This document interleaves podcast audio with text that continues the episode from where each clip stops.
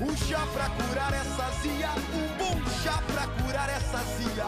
Todas as ciências de baixa tecnologia, todas as cores escondidas nas nuvens da rotina.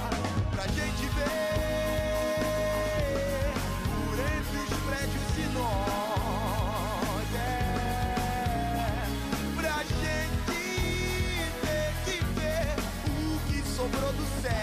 Então voltamos com muita satisfação para a parte 2 do nosso episódio Ciência para quem? E agradecemos a você que continua conosco, que está aqui acompanhando esse episódio e vão ter a participação especial nesse segundo momento, pesquisadores da Universidade Federal do Amapá, assim como de pesquisadores do Núcleo de Altos Estudos Amazônicos também da Universidade Federal do Pará. Também a gente segue com mais algumas provocações, eu e Elu, bora rimar. E aí, e aí trazer, né? Se pensar para toda a sociedade. Esse, esse seria um, quando eu lembro também que uma coisa que tu colocou que eu fiquei, eu digo, cara, é isso.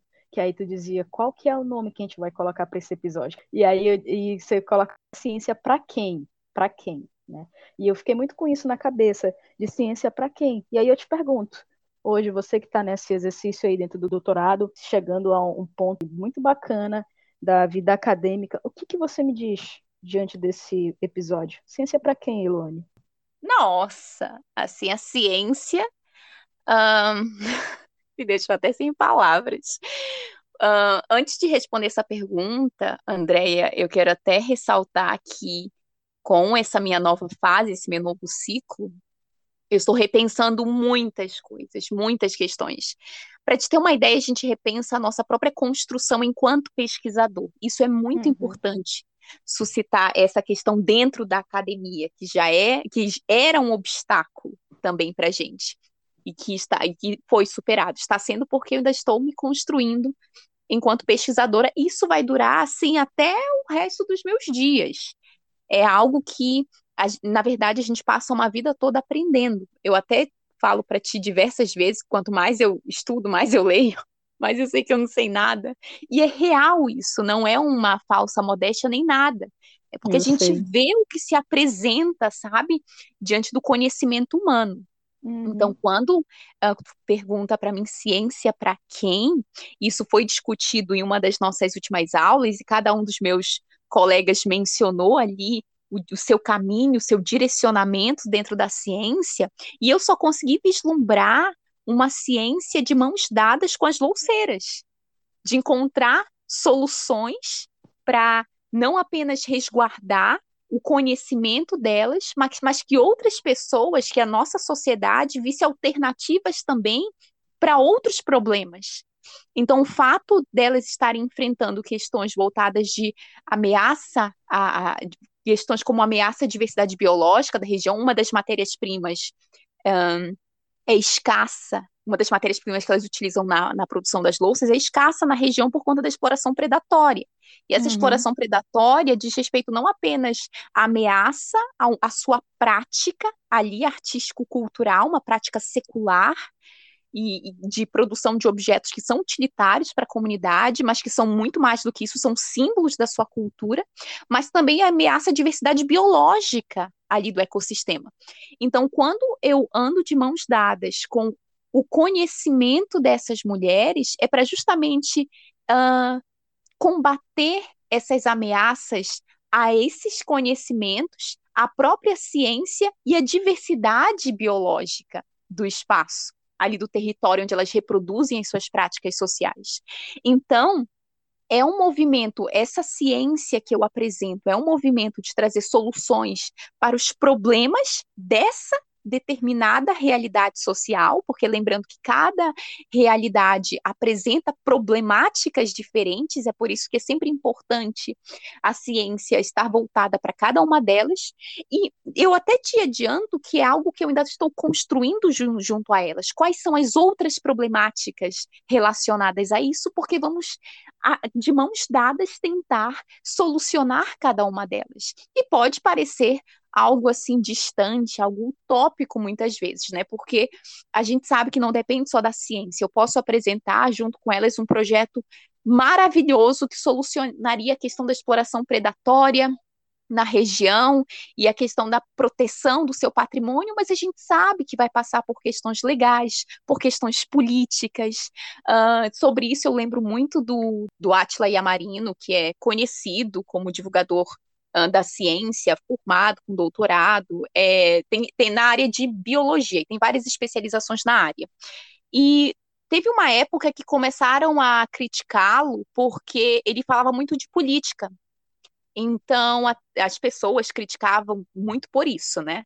Daí ele respondeu assim, gente, tudo que a ciência podia fazer em relação à pandemia, ela já fez. As vacinas foram desenvolvidas. Todas as, a, todas as orientações de isolamento social, uh, de proteção, já foram também informadas. Agora é uma questão política. E é exatamente esse o ponto, Andréia. Quando uhum. muitas pessoas se voltam para os cientistas e questionam por que, por que não está dando resultado? As, os nossos projetos, as nossas pesquisas, na verdade, muitas dão resultado. O próprio avanço da nossa sociedade vem com o avanço da ciência. E Total. é isso que as pessoas têm que entender.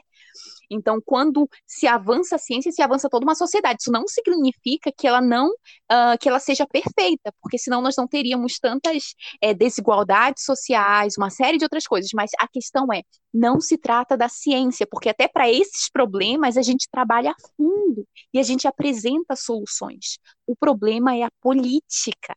É para quem todas essas soluções é, são direcionadas. Algumas são simplesmente esquecidas, outras são utilizadas principalmente na área de biomedicina e biotecnologia que estão mais suscetíveis à lógica mercantil, então são postas mais em evidência. Então, a grande questão aí é a própria sociedade, é a, a, a própria apropriação do saber, sabe? E voltando para a minha questão, para a minha pesquisa, então é para isso que eu faço ciência, né? Como nós comentamos no, numa aula, foi uma das melhores aulas que eu tive da vida, Fundamentos Epistemológicos da Interdisciplinaridade que uma das professoras concluiu falando, né? Ciência para quem precisa.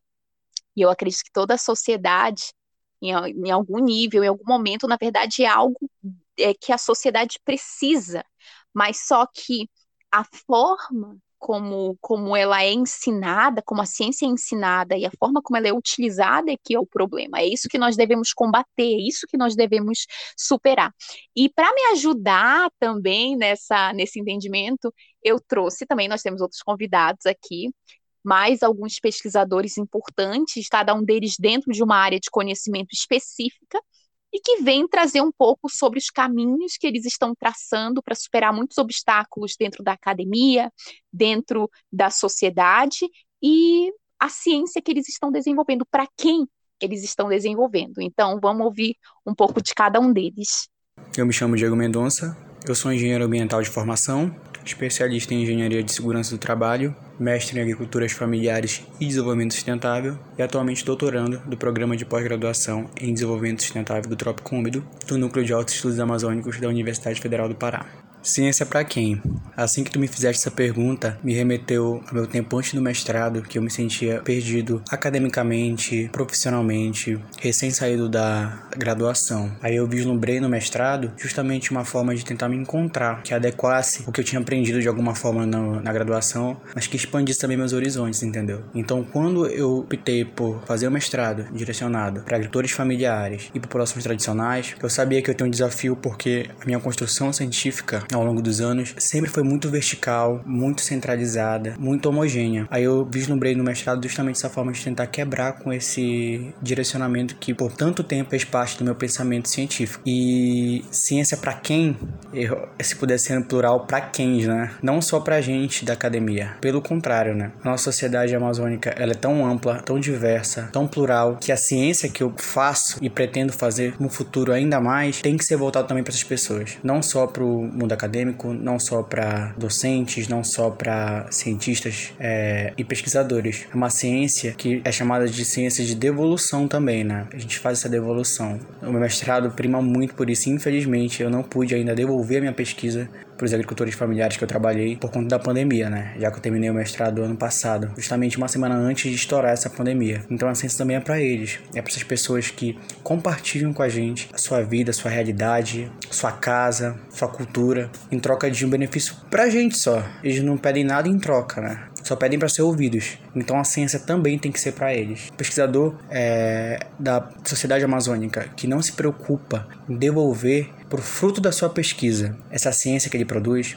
ele não está cumprindo com a sua responsabilidade social. Então, a minha conclusão é essa: ciência para essas pessoas também, elas são tão importantes quanto qualquer outra pessoa que vá analisar o que a gente está produzindo. É isso, espero ter contribuído bem. Sou a Josiane Silva, formada em agronomia pela Universidade Federal Rural da Amazônia, mestra em agroecologia e desenvolvimento rural pela Universidade Federal de São Carlos, especialista em gestão em sistemas agroestativistas para território de uso comum na Amazônia e recente doutoranda em desenvolvimento sustentável do Trópico Úmido do NAIA, UFPA. Meu caminho na pesquisa pesquisa se deu através do interesse pelo meio ambiente, que na verdade era uma inquietação em estabelecer uma forma de contribuir com a sociedade. E foi especialmente no mestrado que ampliei minha visão, percebi de forma mais completa o que era pesquisa e o meu verdadeiro caminho como pesquisadora.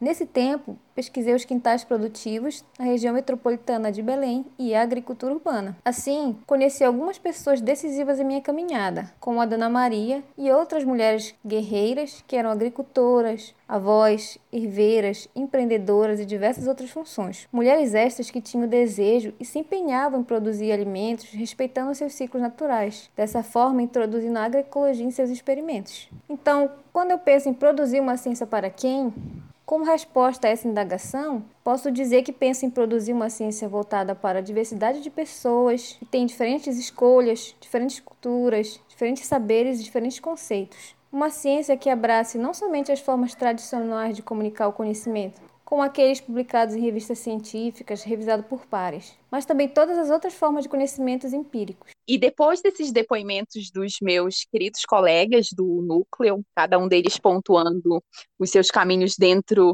uh, da sua pesquisa e dialogando com toda essa problemática que a gente apresenta, com algumas delas, eu venho trazer também agora o depoimento de uma das minhas irmãs, que é cientista, engenheira química, e desenvolve dentro da área estudos para extração de óleos vegetais. Na verdade, já, a extração de óleos vegetais já é uma prática em algumas comunidades tradicionais, principalmente reservas extrativistas aqui na região amazônica. E ela fez um estudo específico com uma comunidade do Pará, e ela vem falar um pouco sobre como, como foi essa relação. Então, pode falar aí, Elane. Olá, meu nome é Elane Cristine, sou engenheira química formada pela Universidade do Estado do Amapá e atualmente sou mestranda do Departamento de Engenharia Química da Universidade Federal de Santa Catarina. O meu contato com a ciência na Amazônia se deu através de um projeto de pesquisa desenvolvido por mim, cujo principal objetivo foi produzir biodiesel a partir do óleo de uma fruta muito comum na Amazônia, que é o murumuru, e também tive a oportunidade de ter o contato com a comunidade extrativista responsável pela extração do óleo de murumuru no estado do Pará. O bioma amazônico oferece uma biodiversidade interminável de espécies frutíferas, entre elas o murumuru. O óleo é extraído da amêndoa da fruta. Esse óleo apresenta uma grande potencialidade na geração de energia para motores estacionários. Assim, o principal objetivo da pesquisa foi analisar a viabilidade técnica desde a extração até até o uso do óleo de murumuru para a produção de biodiesel, por meio de um processo simples de fabricação, que é a transesterificação via catálise básica, em conformidade com a caracterização da matéria-prima. No decorrer da pesquisa, é, podemos observar que na Amazônia o índice de eletrificação rural ainda é muito baixo, mais de 80% das propriedades rurais não são atendidas. E a solução para os vilarejos e pequenos municípios é o uso de geradores que utilizam combustíveis fósseis. Garantir o fornecimento de energia elétrica a estas comunidades implica em buscar soluções que utilizem recursos locais e que adicionalmente proporcionem desenvolvimento econômico. E na Amazônia, Destaca-se projetos extrativistas e associações que atuam na área de extração de óleos vegetais, como o COMAC, que é a Cooperativa Mista dos Agricultores Familiares dos Caetés. A criação do COMAC foi resultado do projeto Extrativismo Sustentável de Oleaginosas, realizado em 2006 com o intermédio do padre João Nelson, fundador e presidente das Caritas Diocesana de Bragança e Rede Bragantina, em parceria com o Serviço Alemão de Cooperativa Técnica e Social. O objetivo do projeto era, através da colheita dos frutos de árvores oleaginosas da extração de óleos, como buriti murumuru, para sua comercialização e produção de cosméticos gerar trabalho e renda como inclusão social. Que maravilha poder ouvir todos esses depoimentos, as entrelinhas, a riqueza, como faz diferença, como aquece o coração a gente ouvir pessoas que estão dedicando suas vidas, seu tempo para fazer com que a ciência, com que o conhecimento de tantos temas, tantos aspectos que nos tocam, tocam a sociedade nortista amazônica também sejam reconhecidos. Então, a gente vai ouvir um pouquinho mais também agora dos nossos pesquisadores aqui do da Unifap, universidade também a qual eu sou vinculada hoje, fazendo a especialização em mídias na educação, que tem um pouco do daquilo que também eu trago hoje para cá, para esse podcast, e por isso a divulgação científica, as mídias, para mim, na educação, na divulgação e tudo aquilo que a gente já foi conversando ao longo desse episódio. Então, vamos ouvir minha galera aqui também da Universidade Federal do Amapá. Olá, olá a todas e a todos que acompanham o podcast Na Beira do Rio. Eu me chamo Aline Pacheco. Me identifico aqui como pesquisadora, mulher, santanense, vinculada à Universidade Federal do Amapá por um processo de pesquisa e mestrado com foco em educação, decolonialidade e feminismo. A minha pesquisa é uma pesquisa que busca analisar como a violência de gênero se expressa na vida de mulheres jovens da Amazônia Mapaense, considerando suas trajetórias pessoais e estudantis. É um estudo conduzido pela lente do feminismo latino-americano, que é um feminismo basicamente que considera os efeitos da colonização no surgimento de formas específicas de dominação e também de violência sobre as mulheres, sobre seus corpos. E para finalizar, em paralelo a isso, a pesquisa ela debate a importância de práticas e abordagens educacionais que contribuam para diminuir esses efeitos né, de opressão e violência, que são efeitos sociais, culturais, mas também históricos. Então aqui a gente já tem um bom link, né, para o tema de diálogo aqui do podcast. Eu acredito que o conhecimento é que move o mundo, ele pode ser produzido e compartilhado de muitas formas, e uma delas é a partir da prática científica das universidades, é, que é um fazer, pensar e praticar ciência sistematizado a partir de metodologias e também teorias né, que conversam com áreas específicas de conhecimento. É, e algo que eu particularmente vejo como primordial no fazer pesquisa científica é que toda pesquisa é movida por uma inquietação presente, um problema que a gente identifica, que nos comove, que aguça a nossa curiosidade e que, ao se transformar no fazer científico, alcança resultados que impactam o nosso presente e futuro. E aí cabe a pergunta, né? Para quem é a ciência então? A ciência é para a humanidade, para os seres vivos, para uma vida coletiva com menos desigualdade, para aprimorar o próprio conhecimento também. é para a transformação positiva do mundo. A ciência ela é para mudar realidades.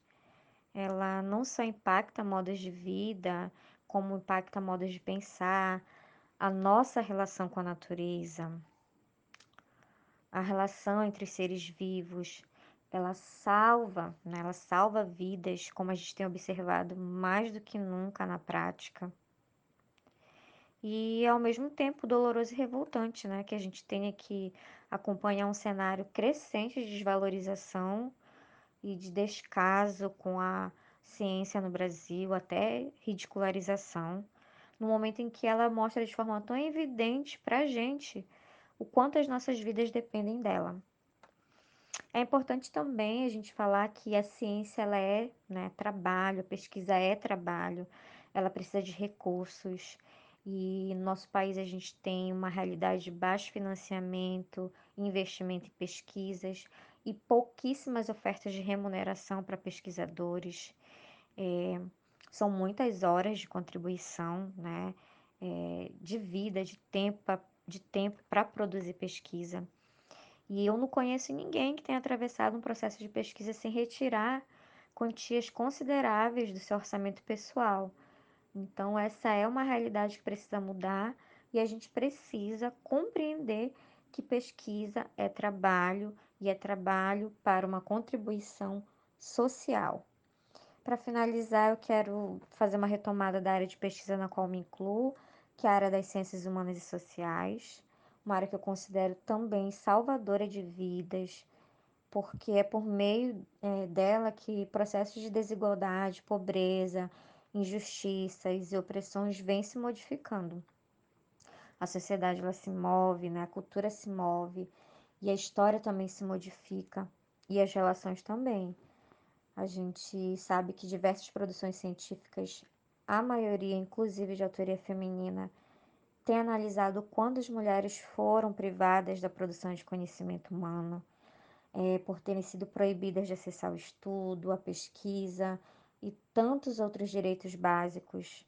Isso não é um fato dado, natural ou meramente comportamental. É algo que tem uma explicação histórica, né? uma ação, um efeito histórico é, e uma produção também histórica. Então, investigar pela ciência isso, trazendo questões da Amazônia, do Brasil, da América Latina, vai impactar os modos de ver, pensar e conduzir a vida em sociedade. Então, independente da área, a ciência ela é muito importante, ela transforma o mundo, ela salva vidas e eu agradeço é, a oportunidade de poder falar e também enaltecer a ciência e deixo meu abraço a todas as envolvidas né, no podcast e a todos que acompanham. Tá? Um abraço. Então, boa noite. Então, eu me chamo Luiz Leal, Sou formado em licenciatura em Sociologia e bacharelado em Ciências Sociais. Atualmente faço parte do programa de pós-graduação a nível de mestrado é, no programa é, em História Social da Universidade Federal do Amapá. E também sou aluno do último semestre de Filosofia também da mesma instituição. Bom, dentro do programa é, a nível de mestrado né, da Universidade Federal do Amapá, eu faço parte da linha de pesquisa de História Social do Trabalho. Né? E também meu vínculo institucional é com o laboratório de estudos sobre história social do trabalho na Amazônia, ao qual eu venho desenvolvendo algumas pesquisas. Para minha dissertação de mestrado, eu estou trabalhando com os trabalhadores, eu estou estudando e pesquisando os trabalhadores do Vale do Jari, em especial da segunda fase de exploração extrativista naquela região.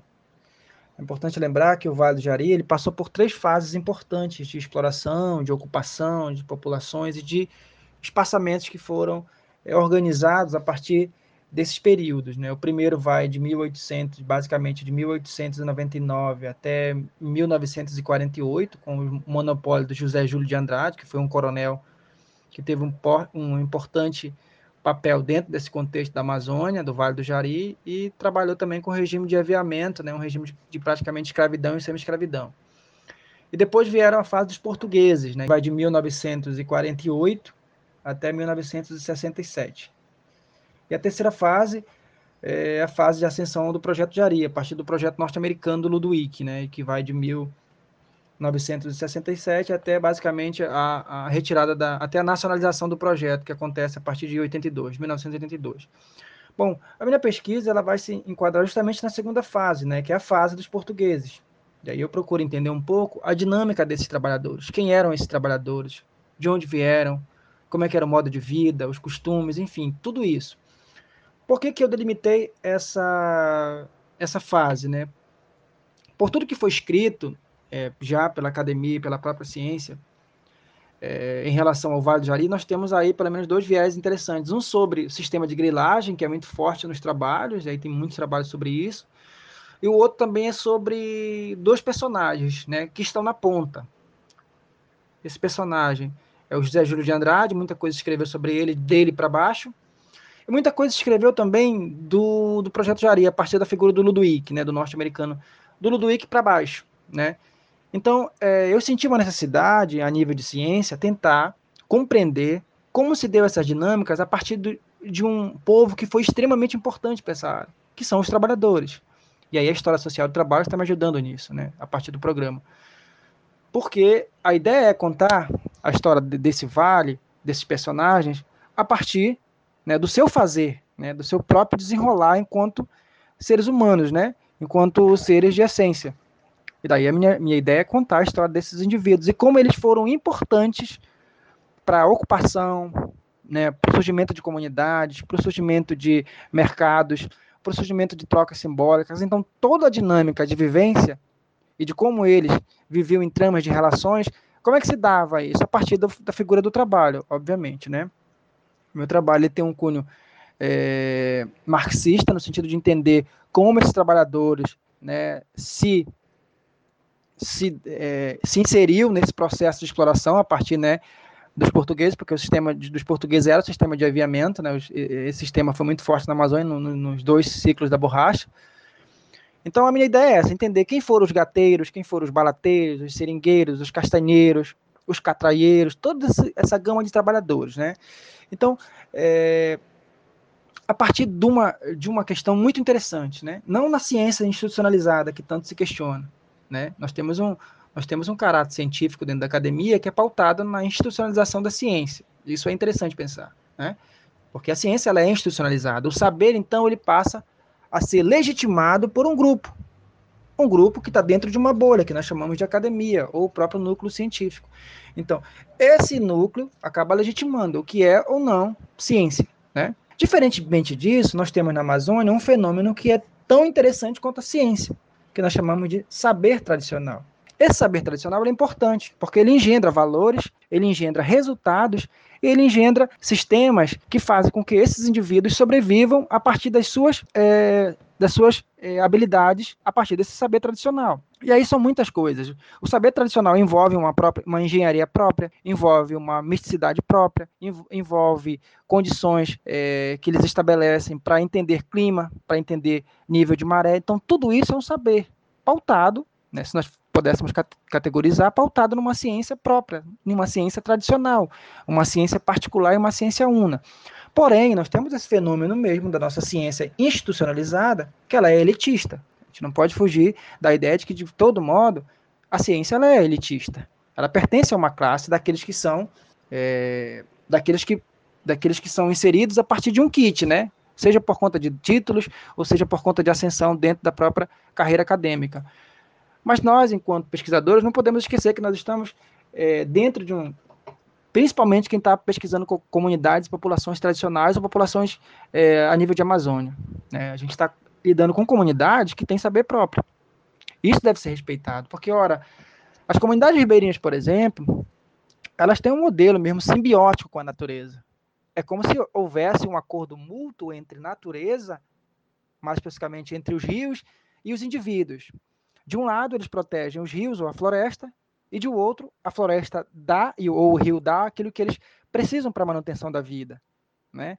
e de uma forma muito mútua, muito simbólica, né, com muito mesmo respeito. Isso você consegue é, visualizar nas principais comunidades tradicionais e quando você está lá fazendo pesquisa, você consegue visualizar quão respeitoso eles são é, em relação à natureza. Né? Em muitos casos, por exemplo, imagine como nós temos uma problemática em relação ao saber tradicional. Imagine, por exemplo, para um indígena concorrer a, a um edital do governo federal sobre determinado projeto de manejo. Dificilmente ele vai conseguir, é, colocando num projeto, com, a partir do seu saber tradicional, é, de que forma ele pode fazer aquele manejo? Dificilmente a partir do seu, do seu saber tradicional. Por quê? Porque a própria instituição, a, a própria instituição colocou como verdade o saber, o saber normatizado da, da instituição academia. Para um indígena ganhar um edital desse ou concorrer a um edital desse, ele precisa ser legitimado, por exemplo, por um engenheiro, por um engenheiro florestal. É o cara que estudou na academia e que sabe dizer como um índio fazer o sistema de manejo, por exemplo, dos açaizais. No entanto, os índios já sabem fazer isso muito bem, né, a partir de um saber que é próprio. Então, isso que está em pauta hoje é a que medida esses saberes tradicionais eles podem é, ser inseridos no âmbito acadêmico, né? Não só apenas como uma disciplina ou como uma, como uma forma de ter conhecimento do que é o saber tradicional, mas num, num, processo, talvez até numa política mesmo de reciprocidade, que consigam compreender o que de fato é o saber tradicional e que esse saber ele é próprio, ele é uno e é dessas populações. Eu acho isso é mais interessante.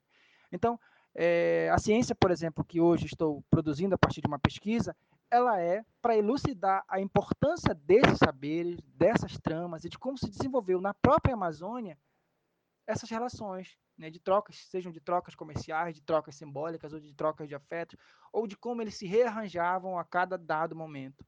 Então, vejam que é é a instituição né, acadêmica adentrando num espaço tradicional ou, ou num espaço de que se produz o saber tradicional com respeito mútuo. Eu acho que esse é o grande papel do pesquisador, é compreender que o que ele vai aprender naquele dado momento da pesquisa ele vai entrar naquele espaço para, de fato, aprender.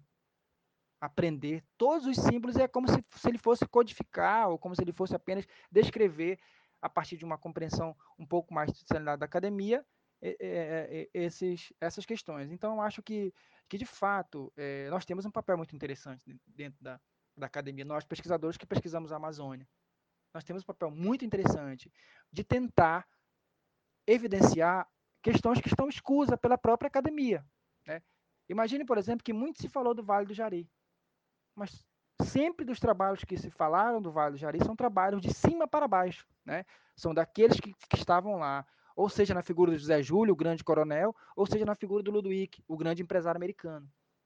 Né? Quando que, de fato, a gente percebe que o Vale do Jari, de modo geral, ele se a construção da população se deu a partir dos grandes povoamentos e aldeamentos indígenas, depois com essa mistura com, com o primeiro ciclo da borracha, entre os seringueiros. Então, como essas colocações, né, que foram responsáveis tanto pelo, tanto pelo José Júlio quanto pelos, pela, pela fase portuguesa na Amazônia, das empresas, foi interessantíssimo, porque eles ajudaram a povoar. Mas esse povoamento só foi possível muito pelo saber tradicional desses indivíduos, seja no fábrico da borracha, seja no fábrico da castanha, seja na arte da pesca, seja na engenharia própria da mata, seja na, na caçada. Então, tudo isso são saberes que se confluíram né, para a manutenção da vida. São saberes que tem que a, a, a ciência nossa institucional ela tem que ter colocar como referência esses saberes. Então, essa é a grande questão. Né? Eu acho que nós, enquanto pesquisadores da Amazônia, temos um papel de elucidar esses saberes, que são saberes é, tradicionais, que são saberes de vivência e que elegem um povo a uma cultura própria, específica, né, una. Eu acho que isso é interessante. Cara, quanta riqueza, quanta riqueza de conhecimento compartilhado, assim. A gente ouve cada um de vocês, os meninos do Naya e também aqui nossos colegas aqui da Unifap, como seria potente, né, a gente poder ter e ouvir tantos e tantos pesquisadores que estão trabalhando, desenvolvendo, pensando em tantas soluções, propostas de melhoras para a nossa região, de estudar mesmo, de olhar com profundidade, de sair do óbvio, de mostrar e apresentar né, tantos trabalhos. E, e, não só, né, a gente falando aqui, tantos questionamentos levantados e assim outros apontamentos que a gente também não fez aqui, então agradeço muito a contribuição de cada posicionamento, cada ponto de vista em cada fala de vocês, porque isso é, é realmente o que a gente precisa hoje, ouvir e mais ainda conseguir tentar aplicar. Né? Eu sempre questiono desde a graduação que a gente acaba fazendo tantos projetos de conclusão de curso com temas também maravilhosos e já estive em bancas também de, de avaliação de TCCs e como a gente vê tanta, tanta pesquisa maravilhosa ali, tantos trabalhos que poderiam ser aplicados, né? Lembrando do episódio passado que a gente conversava também no design sobre a aplicação do nossos, dos nossos projetos no dia a dia, que ainda tem validade, que ainda não foram datados. Então são tantos temas, tanta pesquisa, tanto trabalho que a gente consegue realmente, por meio do conhecimento da academia ir desenvolvendo, e que precisam sair das prateleiras empoeiradas da universidade. A gente precisa aplicar, precisa conversar. Seria maravilhoso se isso aqui fosse verdadeira influência né, para o nosso dia a dia, para desde as nossas crianças, os nossos jovens, aqueles que estão aí buscando um caminho e sabendo que a educação é pela educação que passa, é pela educação que passa a revolução do mundo, é pela educação que vai passar o nosso futuro. Porque se não for por aí, a gente continue, continuará entregando nas mãos daqueles que já estão, né, usando de uma forma trata de combater as desigualdades, a fome, a pobreza, a miséria né, entre o nosso povo. Então, é com muito carinho que eu agradeço a participação de cada um de vocês. Eu tendo a dizer que há esperanças, a gente segue lutando, ao mesmo tempo em que, para mim, de certa forma, o nosso. Eu costumo muito gostar e citar também as distopias da vida, e cito muito o Admirável Mundo Novo, do Aldo Huxley. E para mim, de certa forma, assim, a gente tem caminhado para isso, né? Olhando o passo que a sociedade atual se encontra, mundialmente falando, e a pretensão não é que a gente caminhe para uma utopia, mas infelizmente, se a gente não continuar, se a gente não tender a fazer com que a educação ela passe a alcançar nós, todos nós, toda a população mundial e se desenvolvam bases educacionais que deem ao ser humano condição realmente de, por meio das suas subjetividades e por meio também do intelecto, alcançar patamares de desenvolvimento pessoal e que esse desenvolvimento pessoal consiga ser colocado a serviço da comunidade, eu acredito muito que, infelizmente, assim, óbvio, a gente não pode fazer previsões, mas para mim a gente tem caminhado para mais para uma distopia do que para uma utopia, né? E o admirável mundo novo do Huxley para mim já é muito presente na sociedade atual. E o que o Stephen Hawking também dizia, o que antigamente parecia ser a ficção científica, hoje a gente já pode dizer que é, de certa forma, a realidade. A gente já está vivendo dentro daquilo que antigamente era considerado a ficção e que a ciência, em muitos casos, já tornou realidade. Por exemplo, essa visão do Ailton Krenak hoje seria considerado os selvagens no livro do Admirável Mundo Novo, aqueles que resistiram e que sobraram. E até certo ponto, óbvio, isso me preocupa muito, porque eu não quero nunca que a gente chegue a esse ponto de sociedade, de chegar a ser, digamos, digamos assim, a visão daqueles que não foram, não se tornaram homo deus, aí eu vou no Yuval, né, que o Hawking ele também coloca, né, que a, eu acredito que é onde nós vamos chegar de sermos o homem que transcendeu a, o corpo e, de certa forma, conseguimos nos colocar dentro de uma máquina com as inteligências artificiais que já são tão presentes hoje, né? mas ainda não com, com a inteligência que provavelmente há, há, de ser no futuro. Então, eu vou citando também aqui Black Mirror, que é um das, das, dos exemplos que a gente até certo ponto, projeta essa interação tecnológica no futuro né, com a humanidade, mas que, se a gente for olhar, já é extremamente presente, já está muito presente. Eu acredito muito que, infelizmente ou felizmente, eu não consigo fazer ju juízo de valor aqui, nesse sentido do que há de ser, porque a gente vai adaptando o pensamento, mas eu acho que até certo ponto, uma hora o corpo vai passar. O que vai ficar vai ser muito real a questão do pensamento, reformular a forma do sentido do ser humano. E isso tudo vai envolver uma loucura de mudança de, de questões sociais, de contextos sociais. Mas, assim, projetando esse futuro muito distante. Quando a gente fala de ciência aqui, a gente também não tem essa capacidade, né? Como sempre a gente vai repetindo, de dizer o que há de ser o futuro. A gente, eu, eu realmente não queria que fosse assim. Mas eu acredito que até um certo ponto a gente vai conseguir, como Krenak cita, como eu sou muito apaixonada também pelas ideias dele para adiar esse fim de mundo, eu acho que a gente vai e deveria resistir dessa forma. Não conseguindo transformar em um paraíso ou um mundo artificial, não fazendo a ciência fazer o nosso mundo virar um mundo artificial. Mas aí o Hawking já vem e diz, né? Mas por que não também? Se o corpo Mas na realidade, até, uhum, se o corpo até um ponto, se o corpo até um ponto realmente foi um traço da, da evolução que a gente trouxe até aqui, porque talvez não a inteligência artificial substituindo esse, essa realidade de um corpo do discurso desse momento, de o ser humano ser substituído né, pela máquina e continuar se propagando a inteligência de outras formas. Então, assim, é uma discussão muito futura. mas muito futura mesmo, assim, né? Mas que a gente também, com a ciência, tem essa capacidade hoje de já projetar, de já visualizar, e como também diz o Yuval, não é uma questão de se, mas é uma questão de quando. Feliz ou infelizmente, assim, a gente pode olhar para a ciência hoje e projetar que é uma questão de quando o homem ser imortal, o homem buscar essa imortalidade, que hoje é o que a ciência, até um certo ponto, realmente tem já se propagado e estado atrás. Só que o ponto para mim maior nisso tudo é que nesse nessa loucura tecnológica a gente tem uma, uma, uma previsão muito forte de entender que as favorecidas financeiramente, que já são hoje uma sub-raça social, que a gente já vê esse subdesenvolvimento atingindo e matando tantas pessoas, e tantos de nós largados na sociedade de uma forma assim tão brusca diante do sistema capitalista, e aí isso tudo vai ser uma discrepância muito maior, então vai ser uma a gente for olhar a longo prazo, é aquilo, como sempre, né? não vendo alarmismo e não dizendo que isso é o futuro e que vai acontecer, porque a gente justamente quer ideias para adiar, para mudar isso, mas Sim. até quando?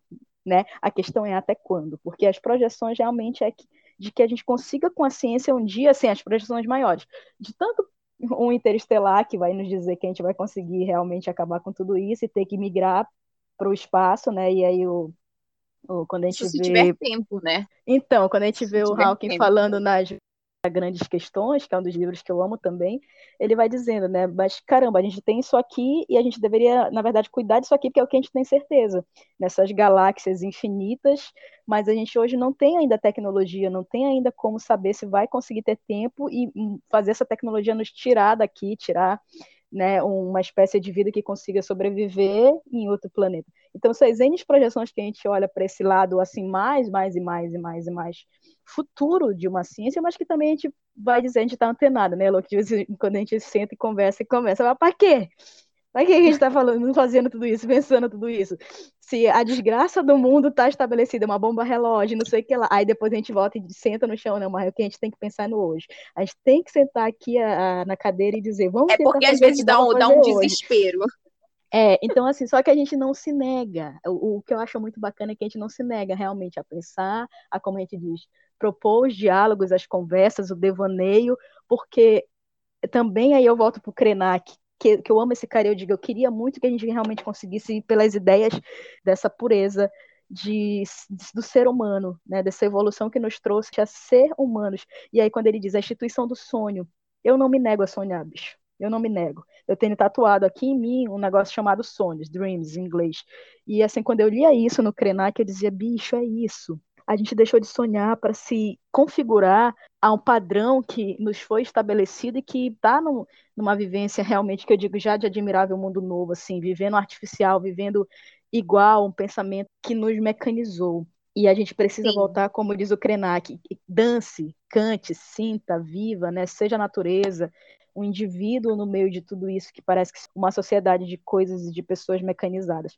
E é por esse lado que eu acredito que a gente precise pensar, óbvio, o individual, mas precisa pensar também esse individual que é coletivo, que é social, que é sociedade. E a ciência como esse meio, como esse mecanismo que nos dá luz, que assim, para mim é meio que aquele farol que ainda vai apontando.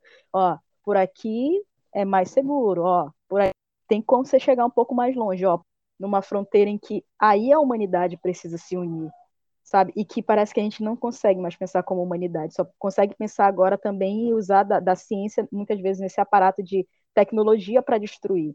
Ah, vou pegar a tecnologia para me servir disso, ah, vou pegar a ciência para me servir disso quando eu tenho o poder na mão. Mas a sociedade voltar a respirar e dizer: essa subraça, essa subclasse que está sendo esquecida, que está sendo vilipendiada, voltar essa força crítica de pensar como a gente vem aqui por um podcast, como a gente vai lá pelas nossas redes sociais e dizer, ei, bicho, eu tô aqui, pera lá, eu, eu sou resistência, né? Que a gente diz, para mim hoje o significado do mundo é resistir, né? Aí vem um Paulo Gustavo também no humor, aí vai dizer assim, rir é um ato de resistência. Então, infelizmente ou felizmente, hoje, se a gente quiser durar um pouco mais e adiar um pouco mais, vai ser essa ideia de continue dando vazão aos seus sonhos, óbvio, busque uma luz do pensar, do ser crítico, e onde a ciência puder lhe fundamentar melhor ainda, e seja resistência, porque se, senão você só vai ser passado com um trator em cima e quando vê já não viu o mar, né? Já foi. E sabe, Andréia, é, com tudo isso que tu falou, eu lembro, eu lembro do, do Krenak mencionando da expansão das nossas subjetividades. Exatamente. Que, dentro dessa loucura tecnológica que tu menciona, o quanto a, qual o papel da subjetividade? Na verdade, é ela que está por trás de tudo. Essa, essas subjetividades que são nutridas dentro de cada um de nós e dentro da sociedade. Então, são uhum. elas que vão influenciar, por exemplo, o próprio uso da ciência, a forma como ela vai ser, uh, se a, a, forma como ela vai ser regulada, como ela vai ser é, introduzida na nossa sociedade, não no sentido de da sua linguagem, porque a linguagem científica é uma linguagem própria. Eu estou falando mais no sentido do uso dela, como vai ser utilizada na, na nossa sociedade.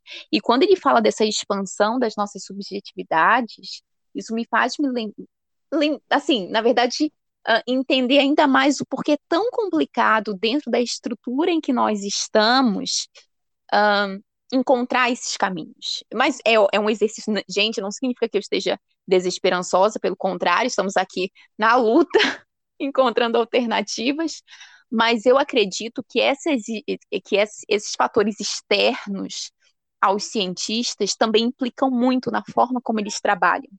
Eu lembro de um de uma animação, eu esqueci o nome, mas eu é aquele novo do é Frank, do romance do Frank Winnie, um, que tem um cientista que fala assim que as pessoas gostam dos produtos da ciência, mas não dos cientistas. E é basicamente isso. A gente vive numa sociedade que quer apenas os produtos da ciência e não as suas perguntas, não as suas alternativas é, para o desenvolvimento sustentável. Vou usar o sustentável, mas é nesse sentido, sabe, de um, de um, de um desenvolvimento que se volte para as soluções de todas as sociedades. Porque quando a gente fala é, em desenvolvimento, existe um, um esvaziamento do sentido de desenvolvimento, e que é muito associado ao processo histórico. Eu sempre associo o desenvolvimento ao processo histórico.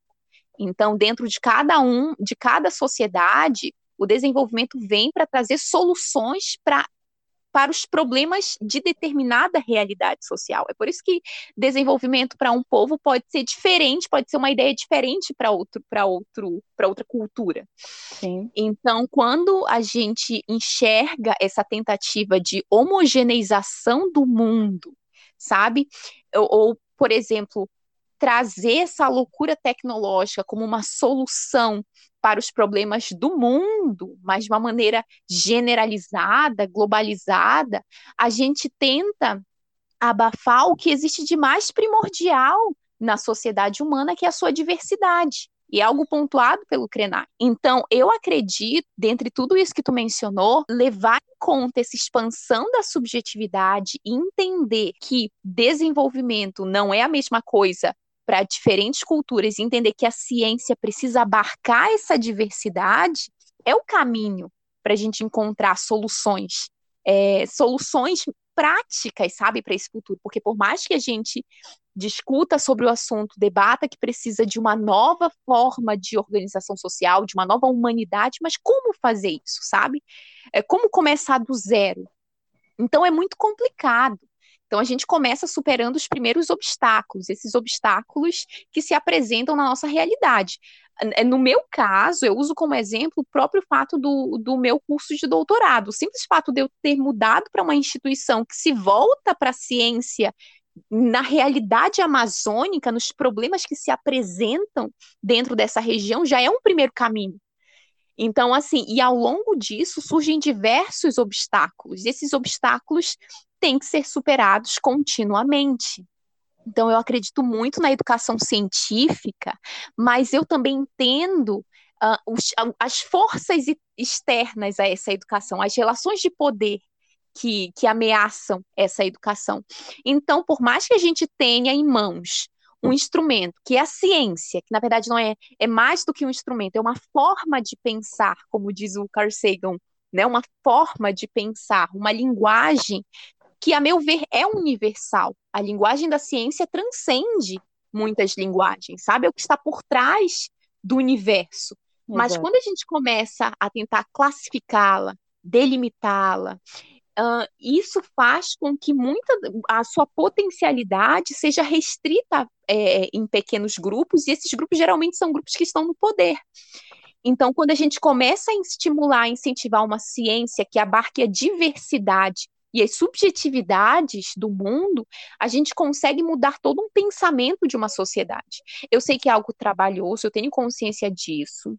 Mas voltando, nós somos muito esperançosas. Tudo bem que de vez em quando, né, dá, um, né, dá uma desanimada, Baixa mas o normal, espírito de Schopenhauer. né? A gente fica, foda-se essa merda toda. foda-se essa merda toda, mas enfim.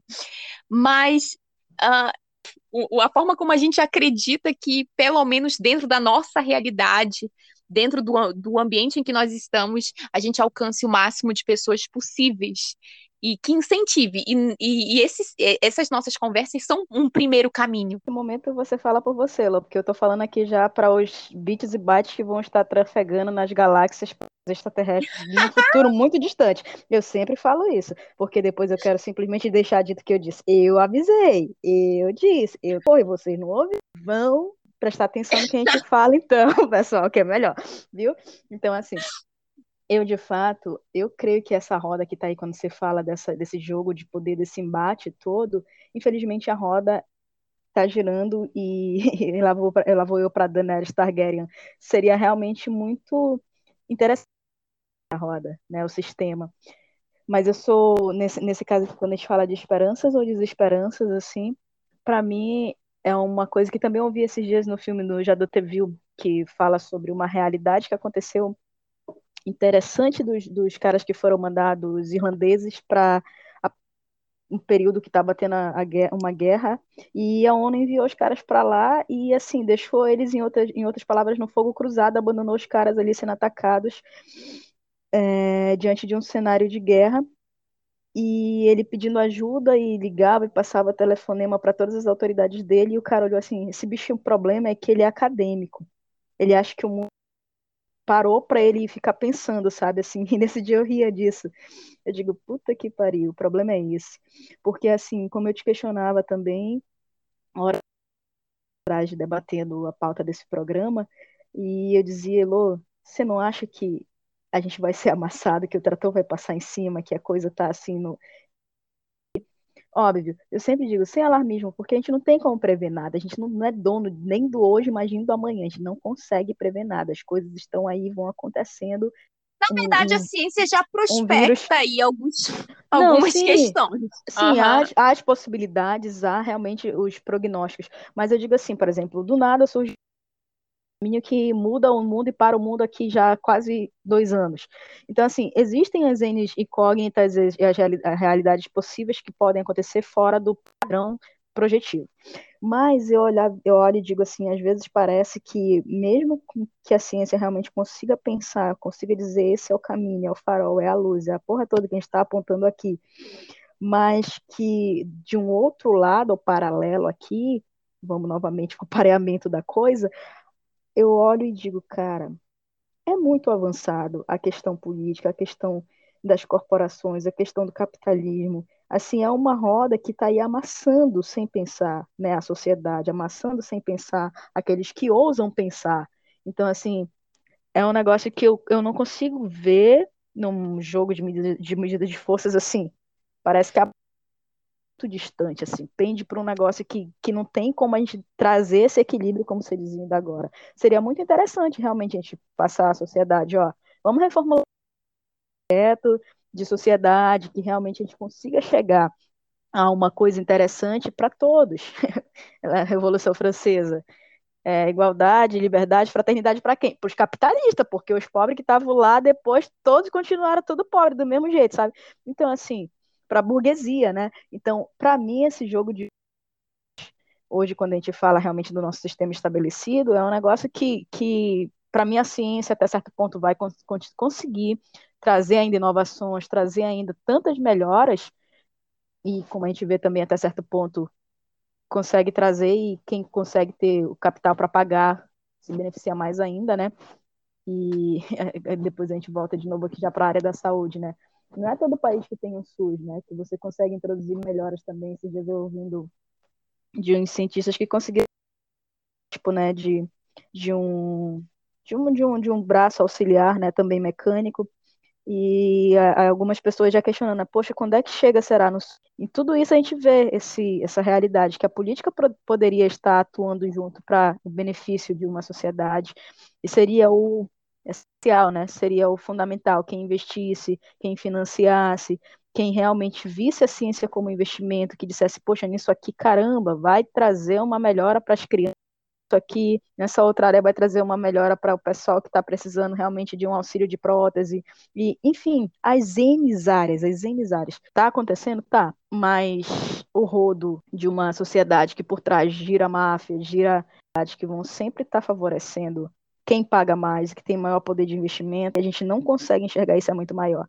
E a academia para e fica pensando, a academia para e tenta propor solução, a academia para e tenta dizer vamos por aqui. Mas, no meu ponto de vista hoje, eu gostaria muito de estar equivocada para a sociedade. Quanto mais eu analiso a nossa sociedade, e assim, não só dizer agora do Brasil, mas em todos os cantos, né? Você vê aí, por exemplo, os Estados Unidos falando agora, ah, Amazônia. Mas olha por trás, quanto da indústria bélica que os Estados Unidos não se preocupa do que ele está matando lá no outro canto. A indústria bélica americana sendo altamente inflada, rios de dinheiro, enquanto eles estão transportando tecnologia também, né, por esse auxílio científico para estar tá propagando guerras. Então, assim, a gente, se a gente for na ponta da caneta, Elu, e aí a gente sempre vem para cá dizendo que a gente não está aqui amando de ninguém, é para pensar, para também falar, muitas das vezes, ter essa ousadia de provocar, de pensar, de, como diria a história, né, o acadêmico, cara que foi homenageado com o nome de academia, que era um livre pensador,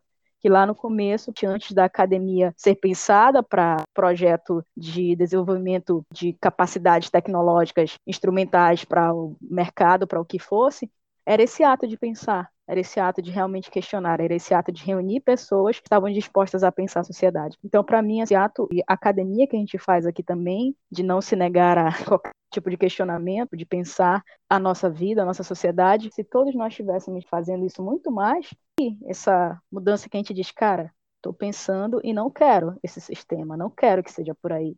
E como é e quais são os mecanismos legais, né, que mais cedo você né, que infelizmente, infelizmente é por onde passa, pelo direito, pela política, e deveria ser por esse auxílio. Nós nos esforçamos dentro da é, academia. É, o esforço poderia... é diário. Sim, sim, exatamente.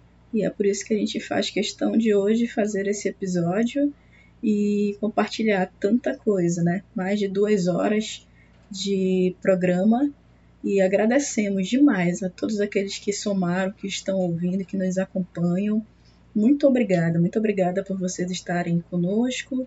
E nós ficamos por aqui nesse episódio de hoje.